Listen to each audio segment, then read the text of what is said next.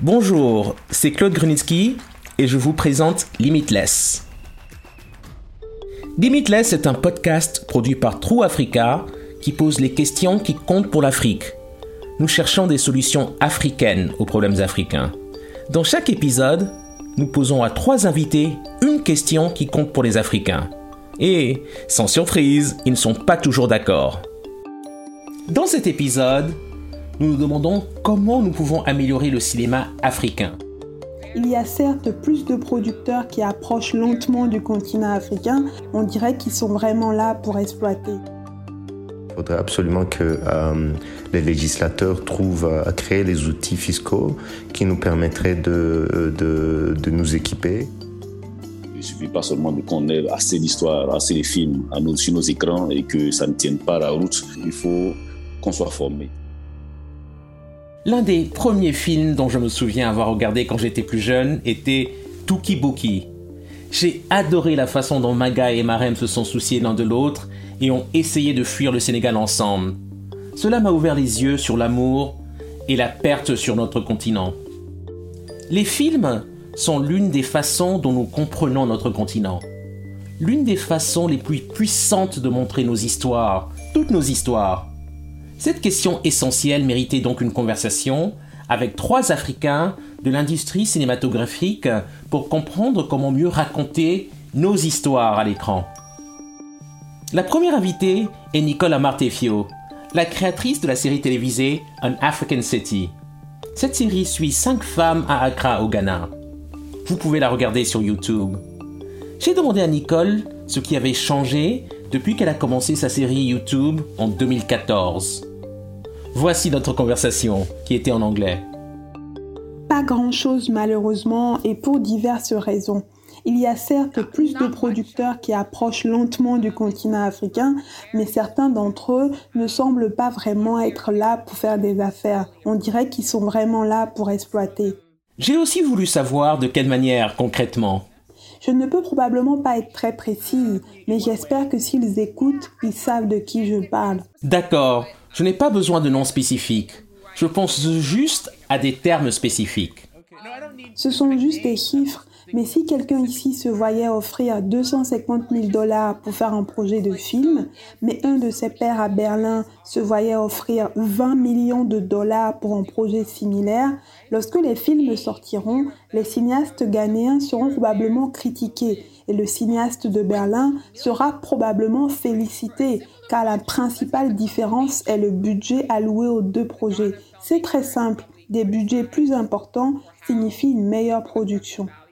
Nicole a de l'expérience dans son métier. Je lui ai donc demandé si elle pense que nous avons des talents, mais simplement pas de budget.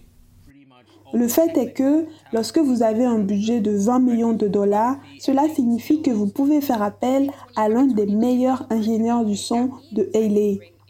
Et ce qui est génial avec ce meilleur ingénieur du son de Los Angeles, c'est que vous pouvez aussi le jumeler avec l'équipe de son du Ghana. Et donc cette équipe de son du Ghana va apprendre plus de ce super ingénieur de son de LA.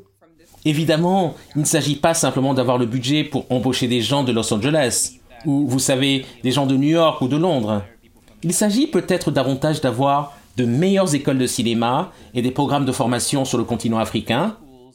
Oui, oui, et c'est important. J'ai suivi un programme de six mois à l'école de cinéma ici. Et oui, ils ont certainement besoin de plus de ressources. Parce que vous savez, je pense que tout le temps que j'ai étudié là-bas, tout était théorique. Nous avons un instructeur devant notre tableau et c'était vraiment tout. Je pense que nous avons touché une caméra. J'ai touché une caméra une fois. Il y avait une caméra pour faire le tour de tous les étudiants et c'était 100 étudiants et une seule caméra pour faire le tour. Oui, j'ai fait un programme d'école de cinéma ici et je suis contente de l'avoir fait mais je ne compterai jamais sur les institutions publiques au Ghana pour faire pour moi ce que je peux faire pour moi-même. J'ai d'abord appris à écrire en allant sur Internet, en trouvant le scénario d'une série, d'une émission que j'aimais et en étudiant ce scénario profondément. Depuis lors, j'ai lu des centaines de scripts que j'ai trouvés grâce à des recherches sur Google. Et j'étais à la fois mon propre professeur et une étudiante.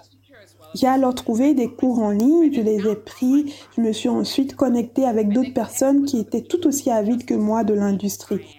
Je suis une autodidacte. Mon deuxième invité est Kivu Ruhora Rosa. C'est un réalisateur rwandais, en plus d'être producteur de l'édition en Kinyarwanda de ce podcast. Son dernier film, Father's Day, tourné au Rwanda, a reçu des critiques élogieuses au Festival du film de Berlin. Kivu a commencé par me dire à quel point le Rwanda a changé depuis qu'il a commencé à faire des films dans les années 2000 depuis 2009, euh, euh, le Rwanda a, énormément avancé euh, technologiquement et, l'accès au, au, téléphone mobile avec des caméras, l'accès à Internet est devenu beaucoup plus facile et, euh, et des internet à haut débit. Et, euh, et YouTube entre temps est devenu le, le, le, la plateforme incontournable pour partager des vidéos internationalement donc beaucoup de jeunes sont devenus des, vrais entrepreneurs de l'image et de, la diffusion individuelle et cela a permis à, plusieurs personnes de, qui parfois gagné leur argent dans notre secteur de le réinvestir dans, euh, la production vidéo. Euh, par conséquent, il a commencé à avoir euh, un accès beaucoup plus facile à, certains outils dont nous avions besoin. Et, et comme le Rwanda est devenu, de plus le Rwanda se construit économiquement, plus il devient possible d'investir mais à, un très bas niveau hein, de, de, de l'équipement pour, pour produire. Euh, et, euh, et, depuis quelques années, nous, nous parvenons à, à titre individuel hein, à, à, à, produire du, ou à être des, euh, des sous-traitants de, de, grandes boîtes de production internationale. Donc la situation a beaucoup changé avec, avec le, le développement économique du pays et, et l'accès aux technologies et l'accès à Internet. il reste beaucoup à faire, mais, mais les choses ont beaucoup évolué. Est-ce que vous pensez que certains changements structurels doivent être mis en place euh, dès maintenant pour favoriser l'essor de ces productions euh, euh, cinématographiques en Afrique?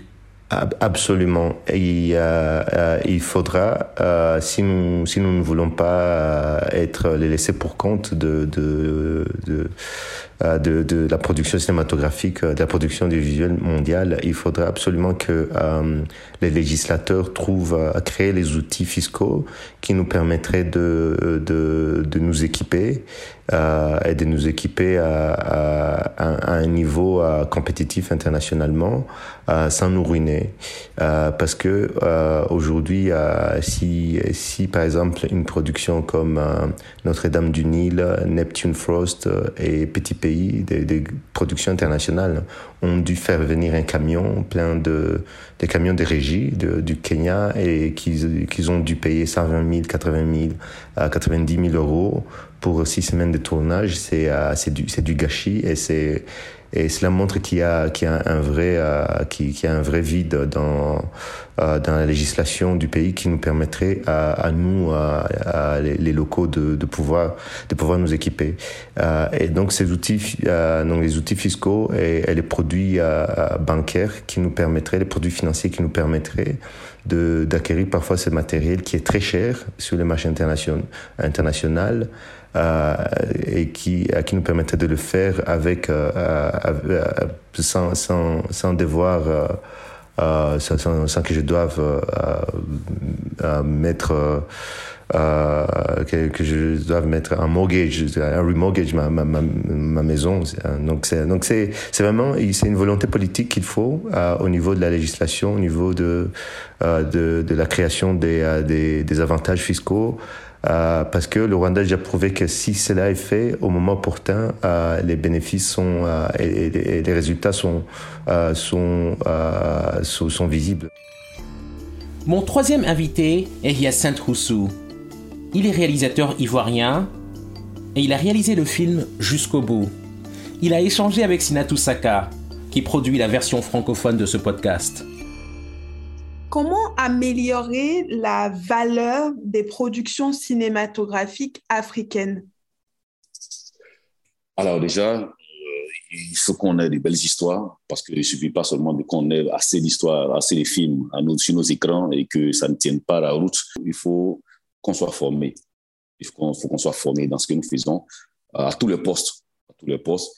Il faut vraiment qu'on puisse prendre le temps de pouvoir euh, comment dire, avoir des belles histoires, des histoires qui sont adaptées à nos réalités. Il faut en plus euh, le financement qui va avec parce que franchement, de ce qui nous est accordé comme subvention ou euh, souvent des, fonds pour la coproduction, ça ne sert à rien. C'est des, budgets tellement faibles, tellement insignifiants. Mais il faut surtout que le secteur privé puisse s'intéresser parce que l'industrialisation du, secteur euh, du cinéma, en tout cas, pour, dans notre zone euh, Afrique francophone, ça va passer par le secteur, privé, passer les politiques. Euh, J'ai pas envie de dire qu'ils n'ont rien à faire, mais hein, je vais dire, euh, ils créent le, les cadres, les politiques créent le cadre, euh, l'accompagnement, tout ça, mais au secteur privé de prendre à bras le corps pour essayer de nous aider à pouvoir améliorer un peu euh, euh, ce qu'on voit en termes de, de, de, production. Mais... Alors, quel changement structurel est nécessaire pour créer une véritable industrie économique euh, de, la production cinématographique africaine, d'autant plus que euh, quand on regarde la production cinématographique indienne, par exemple, elle a une vraie valeur sur le plan international. Moi, je pense qu'il faut commencer par déjà créer des canaux de distribution fiables, parce que c'est carrément inexistant. Il, existe, il existe rarement des canaux de distribution fiables dans nos États, dans nos différents pays. En fait, il ne suffit pas seulement de produire, il peut aller mettre au tiroir ou bien d'aller faire visionner ça en salle pendant quelques semaines et puis venir mettre le, film euh, dans, le tiroir. Il faut des circuits de distribution fiables.